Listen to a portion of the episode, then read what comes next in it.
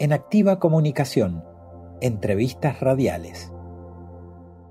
La idea de la enacción es una idea muy potente de la comunicación y los nuevos paradigmas que implica el reconocimiento de que eh, cuando un cambio ocurre, genera, dispara múltiples cambios. ¿no? Lo mismo que el agua. Cuando está el musguito, no se termina en el musguito, sino que porque el musguito fue posible, aparece tal insecto que hace que, y aparece gracias a eso otra cosa. Entonces hay como una, un despliegue que se da en registros eh, múltiples, diversos, ¿no es cierto? Entonces la idea de la enacción tiene que ver con eso, con un, es una categoría que, bueno, que mm, utilizan muchos autores para hablar del cambio cognitivo, ¿no? Y nosotros lo tomamos de Francisco Varela, del autor chileno, ¿no? Entonces, pero también hay otros famosos como Vygotsky, Piaget mismo, que trabajan en esa misma perspectiva, ¿no? ¿Y qué implica? Implica entender que todo conocimiento surge desde dentro y que todo conocimiento genera acciones posteriores porque todo conocimiento es en sí mismo una acción.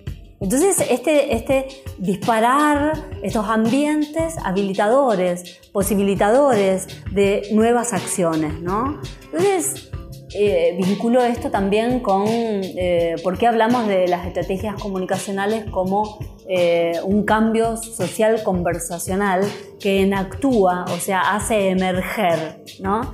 Porque la comunicación hace eso, hace posible, a partir de acciones y sentidos compartidos, nuevos ambientes perceptivos que a su vez hacen posibles otras acciones y eh, otros este, sentidos compartidos y que a su vez, y entonces de nuevo volvemos a esta idea de la que tenemos que hacernos cargo hoy en día, de que la comunicación ya no se da en línea, sino que se da en redes, ¿no? En redes de interconexiones en dimensiones múltiples. Por eso también la comunicación hoy en día es estratégica y no lo era en el siglo XX. Eh, bueno, no, el siglo XIX, comienzos del siglo XX, el, siglo, el, mundo era dual, ¿no? Entonces este, allí esta idea de quedarnos en una sola dimensión de la comunicación era una idea que resultaba suficiente. Hoy en día no es así. No es tan importante el contenido, lo que es posible de vehicular a través de operar la dimensión del dato, la dimensión informativa, como aquello que ocurre cuando la gente hace cosas con ese contenido. Entonces, lo que la gente hace es tan importante, o a veces más, ¿no? según de qué estemos hablando, eh, que el contenido mismo. Entonces acá hay como una especie de despliegue, ¿no?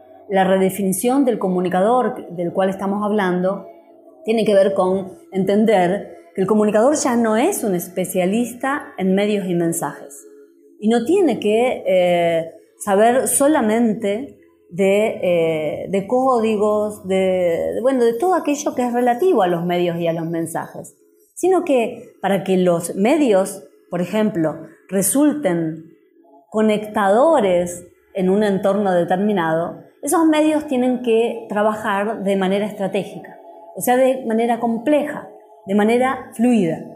Entonces ya las rutinas profesionales, las competencias de ese comunicador, las técnicas que ese comunicador utiliza son otras, ¿no? Y, eh, de allí entonces esta necesidad de repensar a la comunicación y de repensar al comunicador que se despliega a partir del reconocimiento de la especificidad de la comunicación como disciplina científica. Entonces, por eso es que estamos hablando de eh, todas estas cuestiones que son novedades, ¿no? Son innovaciones que se están eh, incorporando poco a poco en las universidades.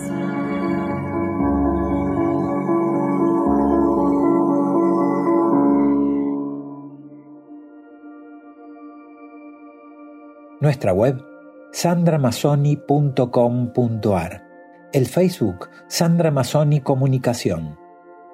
Instagram Sandra Mazzoni. YouTube En Activa Comunicación.